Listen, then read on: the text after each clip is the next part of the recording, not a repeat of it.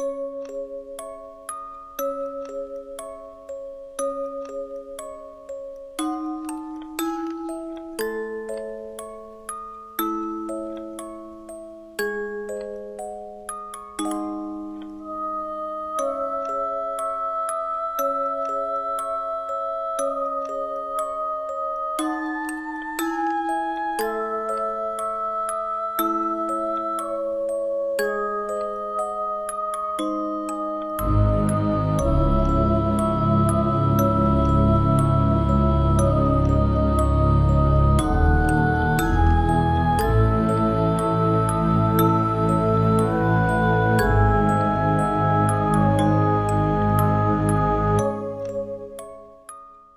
Hola, ¿qué tal? Sean todos bienvenidos una vez más a un nuevo episodio del podcast de The Secret Life of All. Como podrán notar en el nombre del episodio, hoy seguiremos con la segunda parte de este especial de Halloween, contando pues una nueva experiencia, ya sea paranormal, de terror. Tengo una, en este caso va a ser más personal debido a que en esta ocasión pues no tenemos un invitado, pero va a ser algo que voy a tener que equilibrar, porque vienen dos partes completamente diferentes. Antes de empezar con la historia, me gustaría más que nada compartirles mis redes sociales, donde me pueden compartir su punto de vista, me pueden decir su opinión o algún tema que quieren que hable en siguientes episodios para que pues podamos diferentes puntos de perspectiva. Recuerden que me pueden seguir en Instagram con The Secret Life of All, en Twitter arroba gamol05 o igual The Secret Life of All y también en Facebook me pueden encontrar con el nombre del mismo.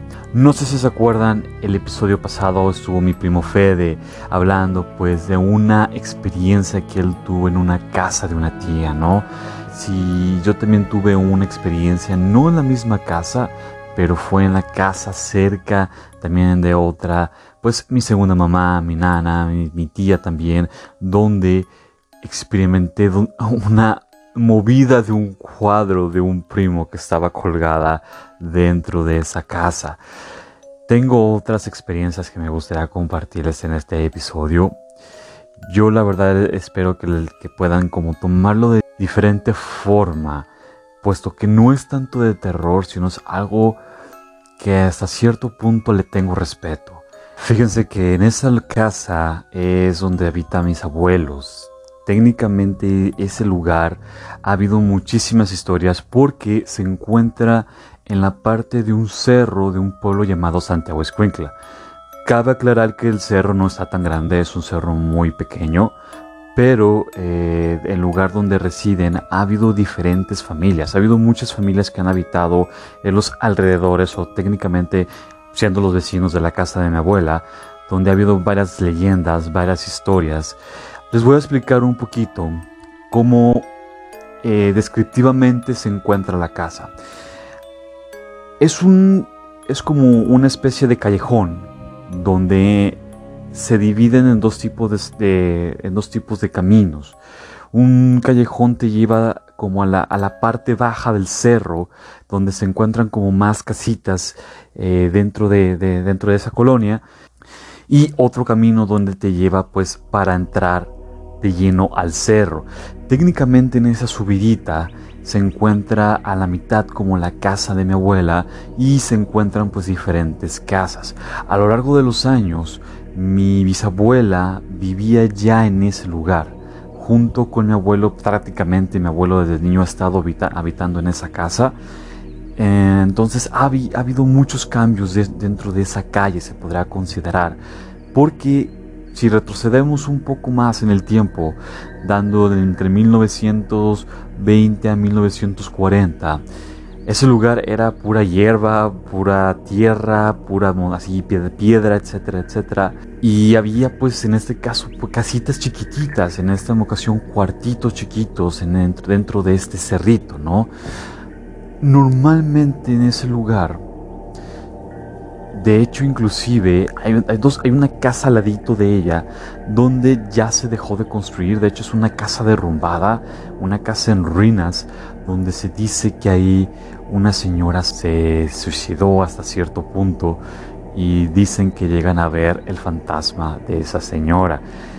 Yo les comento, a lo largo de, los años yo recuerdo que anteriormente para llegar a subir a esa, a esa parte de la casa de mi abuela en el cerrito, era una subida empinada, era un caminito donde tenías que escalar, eh, caminar sobre piedras, este, hierba, etc. Y eh, estaba difícil, era un camino muy difícil, pero recuerdo que se sentía como una especie de ambiente, mm, no podría decirse antiguo, pero sí se podría decir como viejo en cierto punto, ya que dentro de todas este tipo de casas, eh, muchos eran como una especie de, granjitas, eran casas muy largas, de, hecho era como ese tipo de, de caja chorizo como menciona mi primo Fede, que entras en un como un pasillo y se extienden hasta el fondo y hasta el fondo se vienen más cuartos, se vienen más cosas y demás. La casa de mi abuela pasó por muchos, muchas modificaciones. Es una casa cuadrada, literal es una casa donde entras eh, déjenme igual les voy, les doy como una descripción rápida. Al momento en que llegas como a la mitad de la subida, antes de dar a la segunda parte del cerro, eh, está un terreno baldío. Está eh, como una entrada a ese terreno y luego está la casa de mi abuela. Técnicamente las casas están como entre espacios de altura Dentro de la casa subes unas escaleritas y está una puerta gigante. De verdad es creo que una, una puerta como de unos dos metros donde entras por un pasillo muy angosto y largo y justamente ahí se encuentra una puerta como una rejilla de metal donde das de pie a lo que sería una sala a la derecha, la cocina a la izquierda y el comedor también.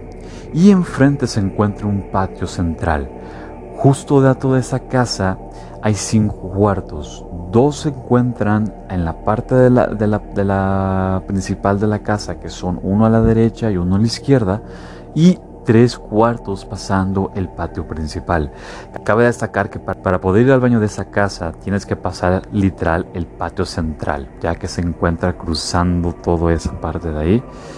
Y pues ya me podrán imaginar en las noches cuando uno quiere ir al baño tiene que irse a la oscuridad por ese lugar, todo al aire libre, ¿no? Déjenme platicarles, esa casa no era así. Antes, y según recuerdo, me, contaba mi abuelito, antes en ese lugar solamente era un cuarto, que era el cuarto que se localizaba del lado derecho al momento de entrar. Se decía, o más que nada me, me comentaba mi abuelo, se encontraba un señor que se podrá considerar que practicaba magia negra y hacía rituales hasta cierto punto satánicos. Fue un lugar en el que se podrá considerar que fue muy eh, lleno de vibras muy negativas. yo recuerdo que inclusive mi, abuelo nos contaba la historia mientras cenábamos en la casa.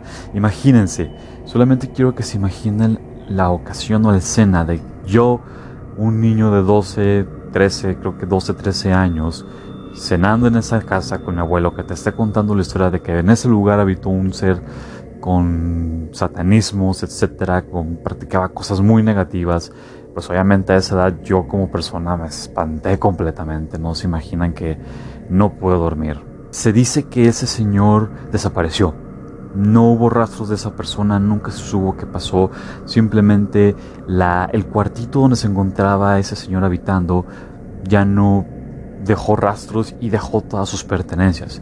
Entonces fue cuando llega mi bisabuela o la familia de mi abuelo llega a habitar en ese lugar y empiezan a construir la casa. Cabe destacar que no era la casa completa, solamente era ese, cuartito donde habitaba ese señor y ya empezaron pues, a construir todo lo demás. Se dice que desde que llegaron a ese lugar y empezaron a construir la casa ya se sentía una vibra muy extraña. Se sentía como algo pesado que te atraía, que te estaba jalando, que no te permitía ni siquiera acceder a ese cuarto. Yo no soy una persona considerada muy religiosa, es algo que me gustaría compartirles. No soy de ese tipo de personas que creen en, un, ser divino. Yo respeto las religiones, respeto completamente cada una de las religiones Yo tengo una creencia totalmente diferente. Pero bueno, uh, técnicamente toda mi familia ha sido desde que tengo memoria religiosa, pues llevaron sacerdotes, llevaron exorcistas y llevaron personas para que pudieran purificar ese cuarto ya que no podían y, me, y según lo que me contaban no podían dejar de sentir esa sensación negativa, esa pesadez en el alma de que no te, no te dejaba descansar. Desde que estaba niño, yo recuerdo cuando llegaba a esa casa y llegaba a ese cuarto, estaba lleno de cosas santas. Hasta cierto punto, rosarios. Había, creo que un. A la fecha, creo que sigue habiendo como un santo en una vitrina de, cristal, resguardando para que cuidara que las energías negativas no salieran de ahí. Algo que desde que siempre me, ha gustado y, lo digo por esta ecuación porque ese cuarto siempre ha tenido mucha historia.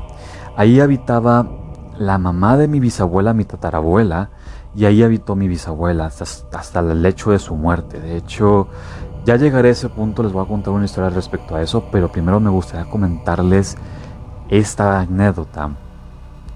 Regresando un poquito, durante todo ese, ese transcurso de tiempo, hasta la fecha en que mi abuelo nació, su infancia y todo, mi abuelo me contaba que, que había sucesos muy extraños dentro de esa casa, debido a que anteriormente pues era una especie como de ranchito. En el patio central que yo les comentaba había un árbol, un guayabo muy grande, eh, donde pues técnicamente oscurecía todo, todo el patio ya cuando era de noche. Y créanme, para poder pasar al baño, porque ese baño pues sigue a la fecha ahí, para poder pasar ese baño tienes que cruzar todo el patio central y es un patio no grande pero tampoco es pequeño. Y decía mi abuelo que se aparecía una señora eh, con un velo negro flotando dentro de ese guayabo. O sea, el árbol justamente al pasar al baño, partecito o en ese espacio decía que se parecía un, una sombra, o sea, como una sombra con un vestido negro. Nunca le pudo ver la cara. Con solo comentarles ahorita la pieza me pone chinita, de verdad, porque es una experiencia que mi abuelo a la fecha me lo contaba y se sentía el terror, la angustia de cómo lo espantaban en la noche. Y no les miento, no les miento, de verdad. Si un día ustedes se llegaran a quedar a dormir en esa casa, suceden cosas muy extrañas. Por ejemplo, de que las sillas del comedor se mueven solas, eh, se escucha como si hay pasos dentro de la casa. Obviamente uno no le presta atención porque la casa hay mucho eco. Son, se podría decir que son sonidos que provienen de afuera, ya que pues eh, en cierto punto la casa está como al aire libre. Entonces se, dice que pues, ah, son sonidos que vienen de afuera, son sonidos que pues pueden provenir de la casa de algún vecino, pero no. Yo recuerdo una vez, y algo que me gustaría como compartirles, dentro de, ese lugar, cuando nosotros íbamos o la familia iba ah, de visita en vacaciones, siempre el cuarto de la izquierda, que lo vamos a llamar como el cuarto embrujado, ¿no? porque es donde toda la energía se concentraba, eh, ahí dormía mi bisabuela y ahí dormía otra tía. Del lado derecho es donde dormíamos nosotros, ya sea mis, mis padres, mis hermanas o otro tipo de, o cualquier miembro de la familia que llegara. Ese era como el cuarto de, visitas o el cuarto donde todos llegábamos a dormir. Inclusive hasta cierto punto cuando yo, llega, yo llegaba solo también con ellos. Ese, ese, era el cuarto donde dormíamos todos, ¿no? El cuarto donde yo, yo dormía. Es un cuarto grande, es un cuarto con unos techos muy grandes. Tiene unos closets muy antiguos y yo recuerdo que había una muñeca de porcelana en ese lugar. Algo que me gustaría también compartirles es de que yo le tengo pavor, pavor a las muñecas de porcelana. Les tengo un miedo que no se imaginan. Lo mal con solo verlas, no puedo. Literal, no puedo estar en ese mismo cuarto con ese tipo de muñecas porque me pongo muy nervioso, muy ansioso. En ese lugar, cuando yo era muy niño, una prima tenía una muñeca de porcelana como de unos 50, 60 centímetros. Estaba muy grande. Siempre me asustaba. Yo recuerdo que mis primos me asustaban porque decían que esa muñeca las noches cobraba vida y se movía y todo. No, ya, ya se habrán imaginado cómo yo traumatizado estaba totalmente perdido ahí, ¿no? Bueno, resulta que en esa habitación pues da luego luego a la, al comedor y a la cocina. Es un, es un espacio muy ah, pues repentino en cuanto a lo que llegas del cuarto al, al comedor es muy rapidísimo, ¿no? Y por parte de ese lado, en las noches, cerrando la puerta, se escucha el sonido de un reloj de campana que tiene mi abuelo. Es muy antiguo, entonces ese, ese reloj se escucha como el clic, clic, clic, clic, clic, clic, clic cada vez. Y es muy notorio sobre todo en las noches. Y yo recuerdo que en ese, eh, durante la noche ese reloj dejaba de escucharse. Duraba uno, una cuestión de entre 20 a 30 minutos que no se escuchaba, pero dentro de esos 20, 30 minutos se escuchaban ruidos, se escuchaban pasos, se escuchaban cómo movían las sillas, cómo jalaban las sillas y las volvían a meter. Era algo muy, ah, muy extraño. Y, y pues mis abuelos como que llegaron a acostumbrarse porque pues pensaban que era parte de nosotros, que nos movíamos o nos despertábamos para ir al baño o ya sea para ir a tomar agua, etc. Entonces no se le tomaba mucha importancia, pero créanme que se escuchaban cosas muy feas dentro de, ese periodo de tiempo, ¿no? Regresando a la historia de lo que les estaba comentando, mi abuelo comentaba que mi bisabuela era muy amena a su religión. Ella todas las noches rezaba, pues resulta que en ese cuarto que les comentó, el cuarto maldito, el cuarto donde todo lo negativo se, se centró, una vez ella, ella estuvo rezando antes de irse a dormir y dice que escuchó una risa, una voz sumamente gruesa, dura, pero precisa, en el cual se estaba como burlando de ella, burlando de lo que estaba rezando. Y al momento de que quería hacer ese tipo de rezos, como que no le prestó mucha atención, como que intentó ignorarla. Y justamente a la hora de que sucede eso, siente un rasguño en, el brazo derecho.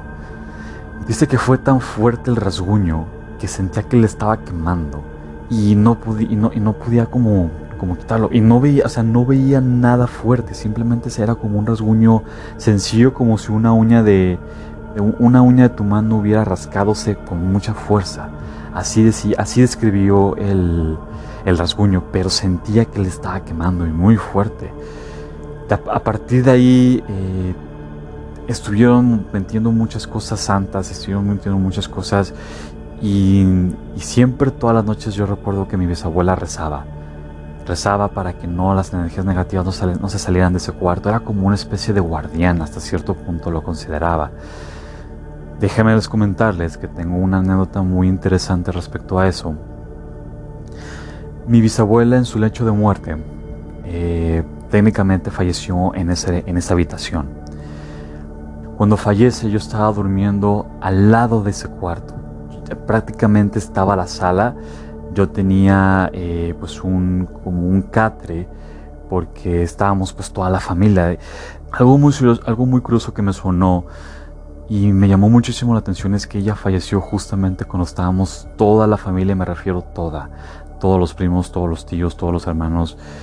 Fue algo muy mm, interesante que a la fecha les sigo teniendo respeto porque cuando yo estaba en ese catre durmiendo al lado y el día que fallece, tuve un sueño con ella. El sueño fue muy sencillo. Eh, de hecho, soñé, con, soñé que estaba en la casa y yo me levanté porque escuché un ruido en el sueño y vi a mi bisabuela literal pararse, caminar y llegar al patio central y se siente en una como en una mecedora. Algo que me gustaría como detallarles es que en ese entonces ya mi bisabuela ni siquiera se paraba de la cama. Ya estaba de literal en estado vegetal lo podría considerar porque no podría ni moverse, no podía hacer absolutamente ya nada. Y verla caminar me sorprendió muchísimo. Y yo caminé al patio central para seguirle y pensar qué está sucediendo. Algo que yo recuerdo mucho que mi bisabuela amaba muchísimo a su madre, a mi tatarabuela, la amaba con toda su alma y siempre hablaba mucho de ella. Yo recuerdo que las historias que me contaba ya de, de, de su madre Eran historias donde ella le tiene un amor profundo, un respeto muy profundo y desde que falleció como que sí sintió un remordimiento muy feo. Entonces cuando ella está en la mecedora y yo me acerco para platicar qué está pasando, dijo unas palabras que a la fecha, ahorita con solo acordarme, no les miento, me estoy enchinando la piel, se me pone los pelos de punta porque me dijo, ya me voy con mi madre, ya me voy con mi mamá. Fue lo único que me dijo, fue las únicas palabras que, que me dirigió. Al ratito, un instante despierto y escucho a mi mamá, no gritar, pero escucho a mi mamá decirle a mi abuela que mi bisabuela ya no estaba respirando. Es algo um, muy interesante que a la fecha no me sigo explicando cómo pasó. Sigo tratando como de encontrar preguntas de qué fue lo que pasó, pero yo siento que ella pudo hablar a través de mí. O en cierta forma creo que fue lo primero que vio o lo primero que encontró al momento de que se estaba yendo. Yo la verdad a la muerte le tengo mucho respeto. Creo que y es algo que va ligado con la historia que les estoy platicando del cuarto, porque la muerte no sabemos para dónde vamos o hacia dónde nos dirigimos. Y si en algún momento tú mueres, pero tienes algún pendiente que no finalizaste, no te vas a poder ir. Y es por eso que los sucesos paranormales, los fantasmas y todo lo relacionado con, con las personas que se te aparecen que en algún lado es porque no se pueden ir, no han podido terminar su pendiente y se quedan atascados. Yo le tengo mucho respeto a todo eso. No puedo decir que sea cierto, ¿no? Porque a la fecha sigo sin tener explicación de cómo o de qué forma pasa. Pero la manera en cómo ella se despidió o, o siento que al momento de irse fue lo primero que vio. Pues yo estaba literal al lado del cuarto, era la única persona al lado de ese cuarto. Entonces yo creo que fue lo primero que ella vio y lo primero que pudo haber encontrado para poderse despedir o poderse dar como su última, su última voluntad. Y esas palabras nunca se me van a olvidar. Esas palabras siempre se van a quedar conmigo en decir, ya me voy con mi mamá, despierto y lo primero que sucede es que mi bisabuela ya no está con nosotros. Y cuando lo cuento a mi familia, mi familia queda igual con la piel chinita, con los pelos de punta, porque ellos conocen la, la forma en cómo mi bisabuela era muy, este, muy apegada a todo esto, ¿no? Pues pasaron los años, ese cuarto siguió tratándose como ya un cuarto normal. Cuando llegaban visitas, pues ahí dormían las visitas, ahí yo llegué a dormir varias ocasiones, que de hecho hubo una donde no sé cómo explicarlo no sé cómo mencionar o cómo llegar a esa parte. Hubo una noche donde me tocó dormir solo en ese cuarto. Normalmente en ese lugar dormía mi bisabuela y, dormía una tía, que pues era, era su hija. Cuando en esa ocasión me tocó dormir en, ese cuarto solo, yo dormí en el, justamente en la cama donde pues mi bisabuela falleció. Y, yo creo que muchos de ustedes se van a quedar como de qué pedo, ¿por qué duermes en, algo así? Pues créanme que con los años ya uno lo toma normal, pues es una cama normal, algo que pues ya no tiene importancia. Yo dormí en esa cama muchísimas veces. Yo recuerdo que una vez de hecho esa cama se rompió ah, cuando estaba dormido. Me pasaron cosas muy interesantes en ese, en ese lugar, en ese cuarto. Una de ellas fue esa que estaba en la, en, la cama, dormido de noche, y de la nada nomás se, se, desbarató. Se desbarató, yo nomás caí en el puro colchón, me desperté, obviamente, de volver sacándome de onda. Y no, no supimos ni cómo fue que se desbarató. Simplemente se rompieron las patas de abajo y la cama cayó. Resulta que esa vez una noche yo, yo dormí solo y recuerdo que cada noche la vitrina que les platiqué donde tienen al santo lo prenden, tienen como, un, tiene como una lucecita adentro que alumbra y ahí se ven todos los rosarios, se ven todas las cruces, etc. Y también hay una, eh, un cuadro colgado enfrente de mi tatarabuela. Ahí está, ahí se ve. Algo que a mí no me gusta mucho de ese cuadro es porque mi tatarabuela siempre decían que era una señora muy, muy directa, muy recta en cierto punto, ¿no? Y cada vez que llegas a ese cuarto, yo, yo miraba ese cuadro, sentía que mi tatarabuela me vigilaba con la mirada. Esa noche, ya yo metiéndome en mi modo sueño, ya tratando como de dormir, escucho susurros en el closet. Déjenme comentarles que en ese closet, a la fecha, la ropa de mi bisabuela sigue ahí. No sé, no sé por qué no la no se han deshecho de ella, no sé por qué no la han, no la han sacado, simplemente ahí sigue. Pero dentro de ese closet eh, me tocó experimentar susurros. Eran dos personas, si no me equivoco. Claramente se escuchaban como susurros de, y no les miento, la verdad les comento la forma en cómo platicaban. Era una conversación muy rara, pero era una conversación de qué vamos a hacer qué estamos haciendo, por qué lo estamos haciendo. Eso era, eso era su conversación. No me acuerdo muy bien de así tal cual las palabras, pero recuerdo que estaban platicando acerca de cómo iban a salir o cómo iban a, liberarse de, de, ese lugar. Me brincó muchísimo porque recuerdo que en cuanto empecé a escuchar susurros, y fueron bastante fuertes, escuché uno muy importante que fue cuando entre dormido y despierto y, yo recuerdo que estaba acostado viendo de frente del closet que dice, Shh, cállate, nos está escuchando.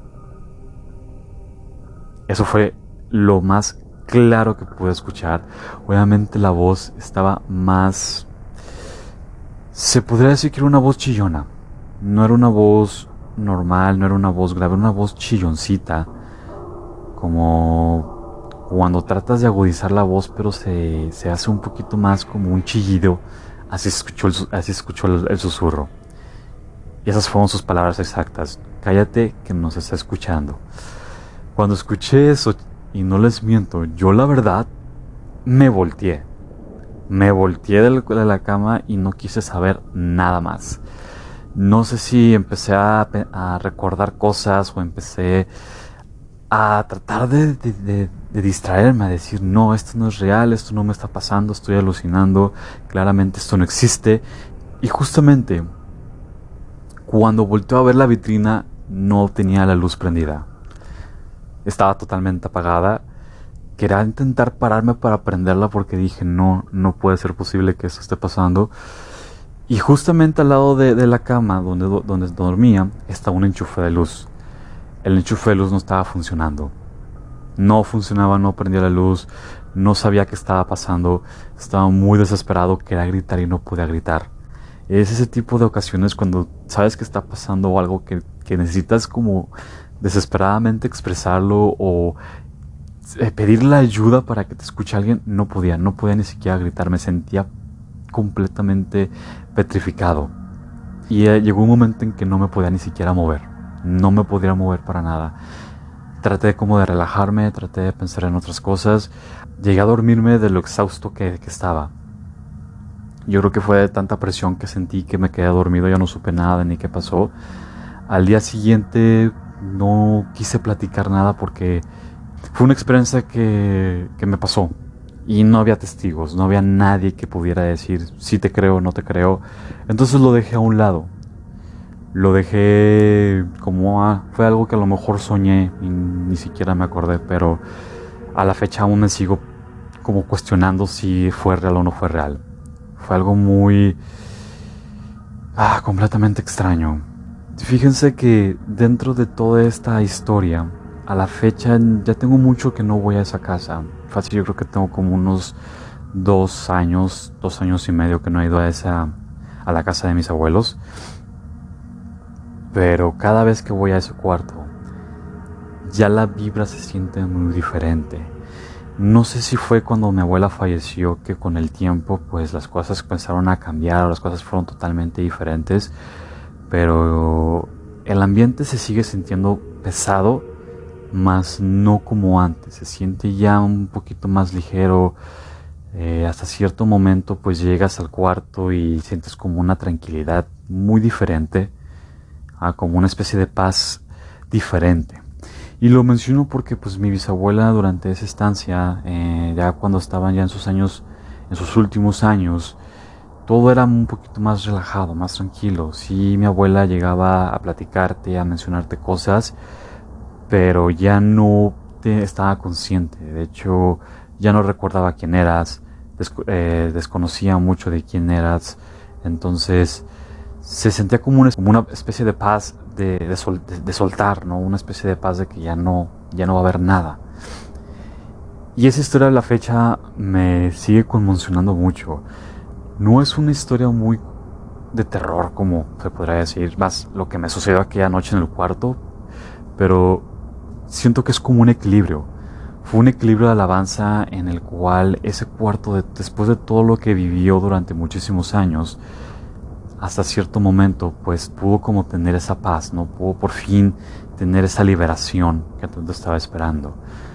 Espero algún día regresar a esa, a esa casa de nuevo y después de todo lo que estaba pasando con la pandemia, espero poder regresar algún día y en algún momento, en un otro episodio diferente, poderles platicar, ¿no? Algo que, para concluir, y una historia final que me gustaría comentarles, esa historia va a ir para la tercera parte, porque no se acaban aquí las experiencias dentro de ese lugar, de, no de la casa, sino de la misma zona, de la misma calle.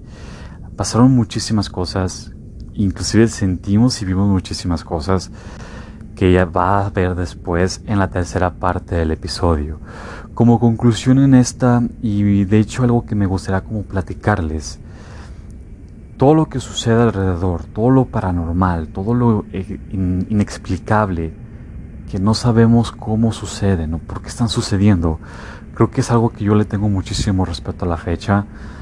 Platicamos con la historia de Fede, de lo que sucedió en aquel cuarto de aquella casa. No sabemos un contexto histórico de qué pudo haber sucedido o por qué esa energía tan negativa. Por lo tanto, en esta otra historia que tengo yo, sabemos lo que sucedió, sabemos qué ha habido detrás de todo, ¿no? Yo le, yo le tengo muchísimo respeto por ambos, eh, por todo lo que sucedió en ese lugar, por todo lo que pasó después. Y después de lo que me sucedió con mi bisabuela, creo que a la muerte le tengo un respeto profundo. Antes le tenía miedo. Yo tenía esa certidumbre de que si en algún momento llegaba a morir, iba a morir con un pendiente y me iba a quedar estancado aquí. Y no iba a poder proseguir a la donde se le llame la otra vida o donde sea que tú vayas, porque hasta cierto momento no tenía la idea de qué iba a pasar. Después de esas palabras que me dijo mi bisabuela en ese sueño, y a la fecha creo que podría considerarse como algo más allá de lo paranormal o algo más allá de lo existencial, de alguna extraña forma de, de manifestación que ella tuvo conmigo, porque fue lo primero que a lo mejor se encontró y pues fue como su mensaje de despedida. Todos tenemos algo cercano que a la fecha a lo mejor nos sigue cuidando, nos sigue viendo, nos sigue respetando. Sea hace algún familiar o alguna persona o algo totalmente diferente que esté ahí cuidándonos. Y yo creo que al final de todo ese respeto se tiene que quedar y se tiene que entender. Vamos a seguir con las historias de terror. Algunas sí, algunas no son de terror, pero vamos a seguir con ese tipo de historias en las cuales vamos a comentar con diferentes eh, puntos de vista. En el siguiente episodio, la tercera parte, que va a salir a finales de octubre, va, vamos a tener otro invitado en el cual también nos va a compartir sus experiencias y yo también voy a compartir esta que les estaba comentando, que dentro de esta zona de la calle, algo que me pasó y a la fecha me sigo sin explicar cómo fue que realmente lo vi. Les va a interesar de verdad. Entonces, recuerden, cualquier cosa que quieran comentar, alguna historia de terror que quieran platicarme para que la pueda contar en el siguiente episodio, puedan escribirme en mis redes sociales, puede ser Instagram, en Twitter o inclusive en Facebook. Escríbanme un mensajito. Me gustaría saber su punto, su, su historia. Me gustaría saber si tienen algo que ustedes tienen que platicar o contar porque puede que a lo mejor lo mío no es tan fuerte, pero a algunos de ustedes les ha de haber pasado algo, mucho más fuerte, mucho más difícil y algo mucho más terrorífico que me gustaría saber y también platicarlos en el siguiente episodio. De verdad les agradezco muchísimo por escuchar este podcast y saben que si no pueden dormir, pues escuchen algo de musiquita y espero que les haya fascinado. Muchísimas gracias por seguir siendo parte de este espacio, tu espacio. Nos estaremos viendo hasta la siguiente porque recuerden que vienen cosas muy, muy tenebrosas. Hasta pronto.